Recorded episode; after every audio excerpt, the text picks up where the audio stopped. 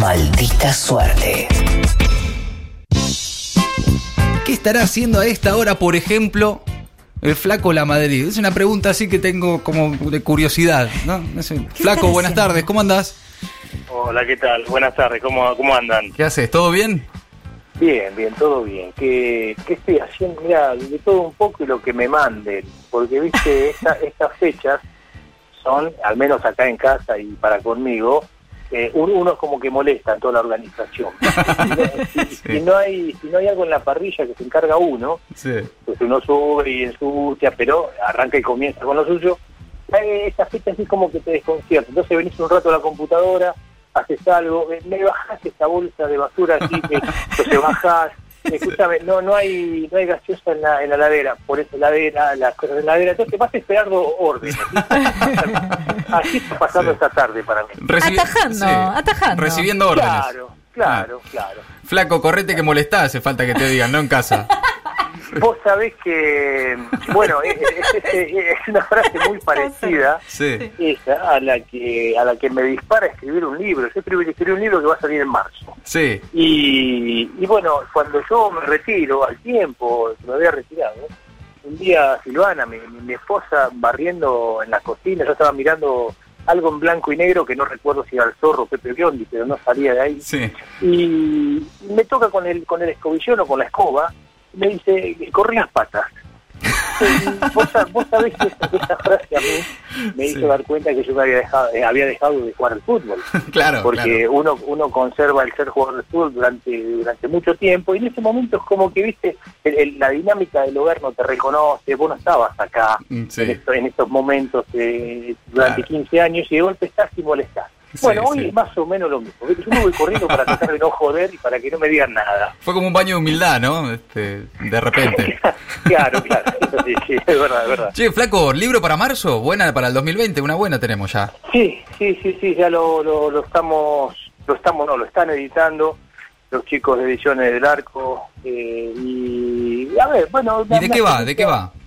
Eh, qué buena pregunta. Vos sabés que todavía no le, no le engancho de qué va porque Mira. Sí. si, uno, si uno dice, che, mirá, el flaco sacó un libro y va a contar su carrera deportiva. Y no lo comprás. no, juntate 10 minutos y listo. O sea, Sí. ¿qué, qué, qué- qué esperan? ¿Encontrar, encontrar hazañas, triunfos? No, no, no hay. No hay de eso. Hay, hay mucho de, del lado B del jugador de, de fútbol. No, eso que el, el, el general de la gente. Hay, hay una conciencia colectiva en la gente que cree que todo el jugador de fútbol es, es millonario, es exitoso, Sí. que Mm. tiene una vida resuelta, que nunca tuvo que llevar un pibe a un hospital público con una titis a las 3 de la mañana. Claro. Bueno, va mucho por ese lado, por ese lado también, el retiro del jugador de fútbol, qué es lo que le pasa, qué es lo que siente cuando alguien lo reconoce, por ejemplo, y en mi lugar eh, yo estaba, estaba teniendo una panadería, estaba haciendo facturas y un tipo me reconoce y me decía, pero vos sos la Madrid, eh, vos no jugabas al fútbol y vos, y vos te querés matar ese momento, y Claro. te querés algo más y te querés Claro. corchear. Bueno, Sí. todas esas cosas, muchas... Sí, no estoy en un yate en el Mediterráneo, no, claro. No, no, es que no, no. son cosas que solo uno que las vivió puede contar, digamos, ¿no? Es como una cocina interna. Y creo que hoy ya, afortunadamente, para muchos otros jugadores que empiezan a retirarse, ya no creo que vivan estas cuestiones. Algunos sí, ¿eh? porque hay una, una gran diferencia entre lo que gana una superestrella en un gran equipo de primera y el pibe que está jugando en la primera C. Y, y es un jugador de fútbol también, porque uno a veces dice, bueno, eh, es un laburante. El laburante siempre está en la primera C o en la primera B, ¿viste? Nunca en la primera Claro, entonces, claro. creo que, que a esta altura eh, muchos jugadores se van a retirar de otra manera, otros no tanto. Y bueno, pasan esas cosas que solamente, como vos decís, puede contar uno que las vivió en, en carne propia. Eh, entiendo que el libro entonces está en su etapa de edición. ¿Cómo fue la, la, la etapa de escritura? Porque también es una disciplina muy peculiar la de sentarse a escribir. Sí, acá hay un, acá hay un, gran, un gran culpable que es Alejandro Wall. Ah, Alejandro claro, Wall, cuando claro. me hace una nota para Tiempo Argentino, eh, habíamos cerrado la nota, estábamos hablando de cualquier otra cosa. Me dice, Dice, necesito alguna foto. Eh, digo, yo no tengo una foto gritando un gol, digo, no, no, no busco una foto gritando un gol. Claro. Y, y, es- y esa frase me quedó mirando y me dice, boludo, vos tenés que escribir un libro. Digo, estoy haciendo media luna, Ale, Claro. ¿qué libro?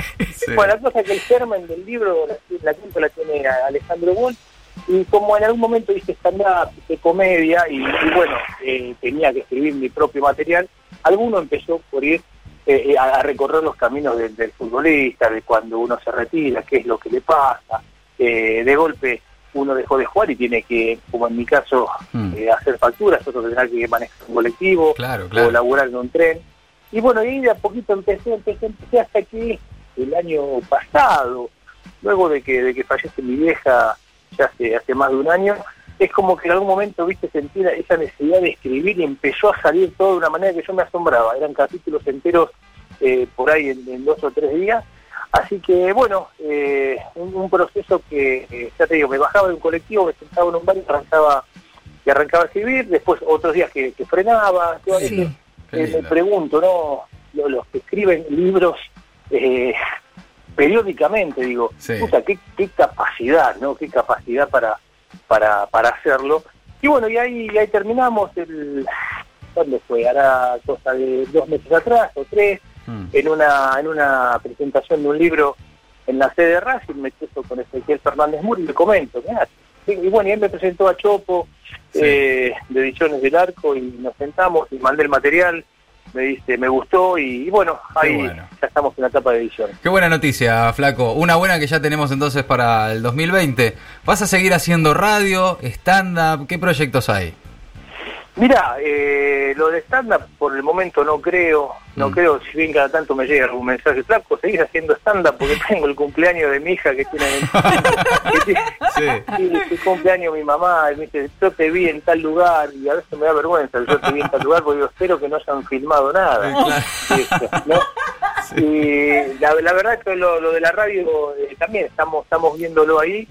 Eh, yo hace mm, 15, no menos, menos, 10 días asumí como director general de medios en, en Avellaneda, en la Sí. municipalidad de Avellaneda, entonces eh, quizás hay cuestiones que un poco entre la limitación de- del tiempo y, y también la semana. Yo preparaba el programa del sábado en, la- en FM La Patriada durante toda la semana y le metía mucha guerra, desde la edición hasta la producción, la hacía todo yo casi. Claro, Y yo no sé si voy a tener el tiempo en, en- en estos meses que vienen, después Claro. de marzo, para armarlo de la misma manera. Para ¿Cómo? tanta dedicación. ¿no? Claro, y bueno, Claro, a- claro. a- ahora sos funcionario, flaco. Eh, eh, ¿no? Exactamente, Claro. ¿Y cómo, exactamente. cómo es esta etapa ahora? ¿Qué, qué significó? ¿Cómo fue la oferta? Eh, ¿Por qué te tentó, digamos? Eh, ¿qué, qué te llevó mira. a meterte? Yo, yo hace tres años tuve una reunión con, con el intendente eh, y le llevé una serie de proyectos, eh, cuatro o cinco proyectos, algunos tenían que ver con el deporte, otro con la comunicación, otro con los derechos humanos. Yo laburé en el registro de chicos extraviados eh, ocho años. Sí. Digo, le llevé una batería de, de cuestiones eh, porque me, me puse al servicio del municipio. A ver, Mm. ¿Cómo explico esto? Eh, cuando empiezo a hablar con, con Jorge en una charla preliminar, eh, me cuenta que de joven él vivía muy cerca donde vivo yo ahora.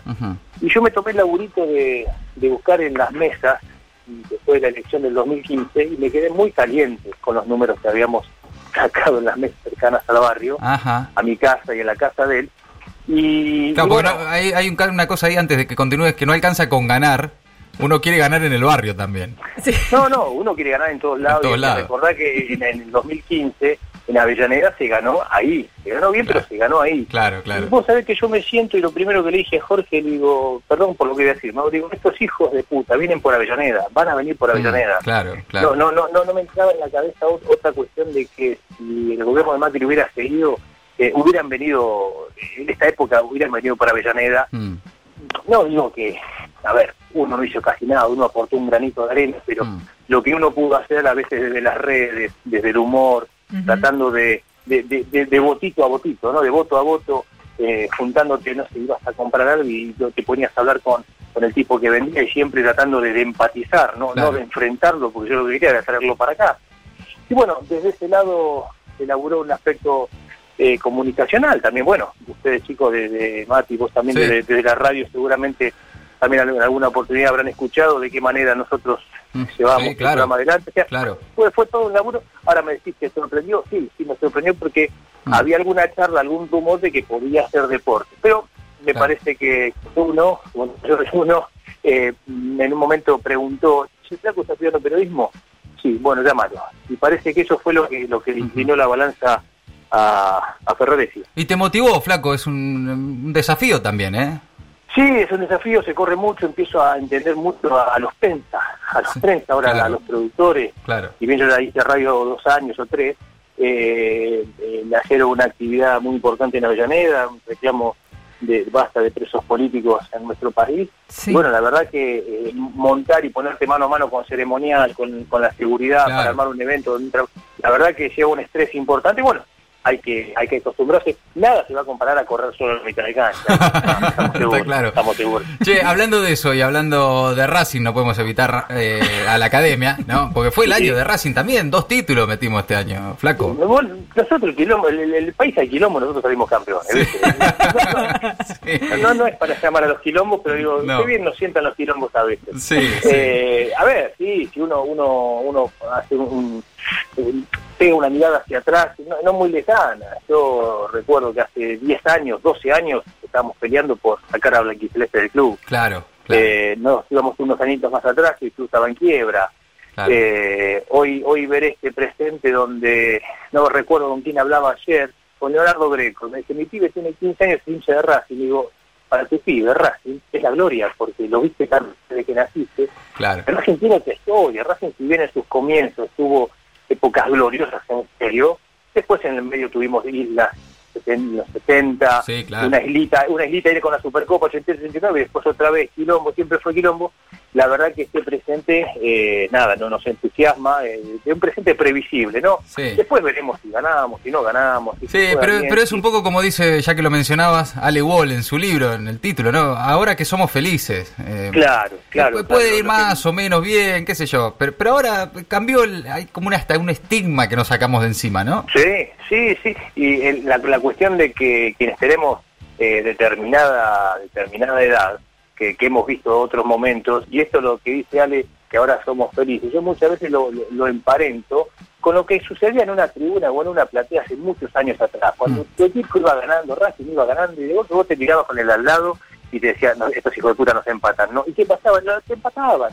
Y Racing ha perdido partidos increíbles, y era un contagio de mala onda increíble. Eso se dio vuelta, eh, del 14 en adelante, creo que también la llegada de Diego, eh, Diego Milito le dio otra impronta, Sí, claro, bajó claro. en algún punto eh, el vedetismo a algunos dirigentes Claro. que muchas veces, ¿qué es lo, qué es lo que sucede en un equipo, en un, en un club para, para muchos quizás no saben? Vos tenés al presidente, pero después tenés un- un- una pelea de egos abajo, claro, eh, claro. muy importante. Y Racing era un equipo donde eh, un, un- un miembro de comisión directiva hablaba con un jugador, el otro hablaba con el otro, no había un laburo coordinado, entonces se filtraba quién iba a venir, y Racing eso no pasa. Después, como decís vos, Mati, si anda el jugador, si no anda, si rinde otra, Claro, es otra cuestión. es otra historia. Y, y exactamente. Bueno, Flaco, yo podría seguir hablando de Racing mil horas, Sí, pero ya los veo, Ya me están dos. mirando raro algunos. este, Yo estoy sola acá, así que Sí, lo sí. estoy mirando raro yo. Sí, claro, claro. Pero bueno, ojalá la del 2020 venga con título internacional, lo último que quiero decir al respecto. Ojalá. Eh, sí, sí, para, para cerrar este temita, sí. Sí. sí, sí, eh, a ver, hay que jugar. Si hay que, si hay que pedir, la pedimos. Sí. Sí, sí, los torneos internacionales hay que jugarlos, jugarlos, jugarlos, porque no cualquiera gana un torneo internacional. Sí, claro, hay que acostumbrarse a jugarlo, no solo los jugadores, sino también los dirigentes. También los dirigentes. Está claro. Flaco, eh, una, una última, eh, volviendo a la fecha del 31, viste que hay mucha presión para las fiestas en general, de cómo tendrían que ser. Para vos el 31, ¿qué es? O sea, ¿cuál es lo importante? En la casa del Flaco, ¿cuál- ¿qué, qué es importante para el 31 a la noche? Eh, a ver, muy poco, muy poco. Vos sabés que eh, creo que en, en mi época, o, o mi edad, mejor dicho, ¿no? Quienes, cuando éramos pibes, si vivían tus abuelos, Hmm. vivían tus abuelos, juntabas a tu abuelo materno, tu abuelo paterno, su, su, su familia, entonces se armaba una fiesta de cuarenta y pico de parientes, bueno, Claro. tenía sentado Sí. más de uno, si quién es este tío borracho que está ahí, que no sabías quién era.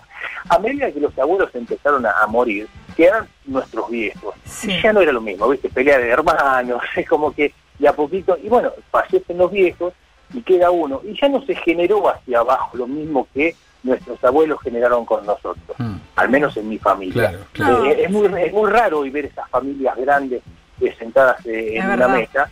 Y te digo que la, la verdad, eh, a veces la relación con, con tus propios hermanos no es de la no es de las mejores, en Claro. el caso de las peores, pero bueno, no importa.